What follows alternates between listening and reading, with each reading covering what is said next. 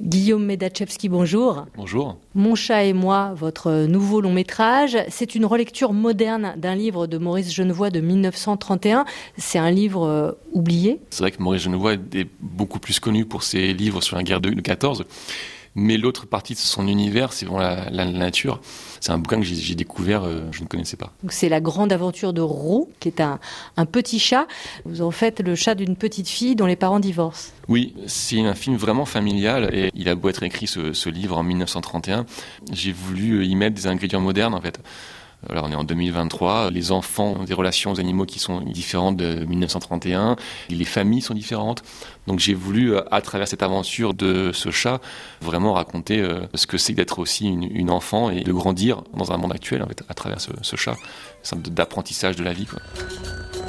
Dis donc, t'es une boîte à ronron, toi. Allez, viens. Ouais, Rose, c'est bien.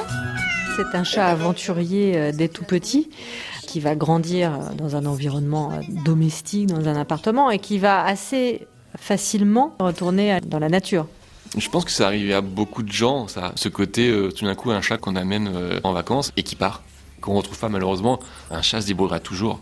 La nature, elle est, elle est dure, le, chat peut être dur parfois, et tout d'un coup switcher et devenir un gentil petit chat mignon en train de, en train de dormir à côté de l'enfant. Et ça, c'est important de le montrer aussi dans, le film. Votre précédent long métrage, Ailo, le petit renne, c'était un documentaire animalier. Vous aviez tourné dans la nature sauvage, en Laponie. Là, est-ce que c'était paradoxalement encore plus compliqué avec un chat? C'était plus compliqué avec un chat, c'était aussi plus compliqué avec euh, l'environnement. C'est-à-dire que je suis habitué à filmer dans des, territoires hyper sauvages. Je sais pas que c'est facile, parce que les conditions sont, assez extrêmes, mais euh, c'est magique. Là, arriver dans un environnement très quotidien, une cuisine, euh, une forêt, même qui plus est, même si elle est magique, cette forêt des, Vosges, mais c'est un environnement que beaucoup de gens connaissent. Le chat, c'est un animal que beaucoup de gens connaissent, contrairement aux petits rennes, contrairement à d'autres animaux sauvages. Ouais, c'est beaucoup plus compliqué pour moi parce que tout d'un coup, je devais arriver à, à retranscrire et arriver à montrer les émotions d'un chat que peut-être beaucoup de gens euh, voient ou ne voient plus. En fait, beaucoup de gens m'ont dit mais j'avais pas vu mon chat comme ça. J'aimerais bien qu'on apprenne à re-regarder l'autre, le chat, euh, qui est un peu entre deux mondes, on va dire, entre le domestique et le sauvage. Si on peut arriver à réapprendre à l'observer, c'est un univers euh, extraordinaire ce chat. Alors on dit qu'un chat ne se dresse pas. Est-ce que c'est vrai? Oui, moi, je vous le confirme, un chat, c'est à mi-chemin entre ces deux mondes, domestiques et sauvages. En fait. Donc, on ne dresse pas, on travaille avec un chat.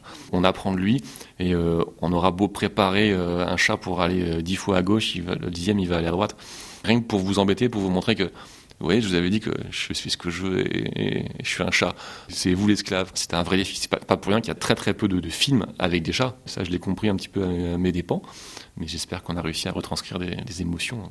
Et comment vous avez fait, Guillaume Medachevski Parce que bon, vous avez euh, des acteurs, Corinne Massiero, il y a une, petite fille. Hein. Le rôle principal, si je puis dire, c'est quand même le chat, donc euh, Roux, que l'on suit en plus de bébé chaton à l'âge adulte. Oui, alors pour 80%, il y a, un seul chat. C'est un casting, hein, c'est comme un comédien pour moi. Lui avait vraiment une palette d'émotions incroyable.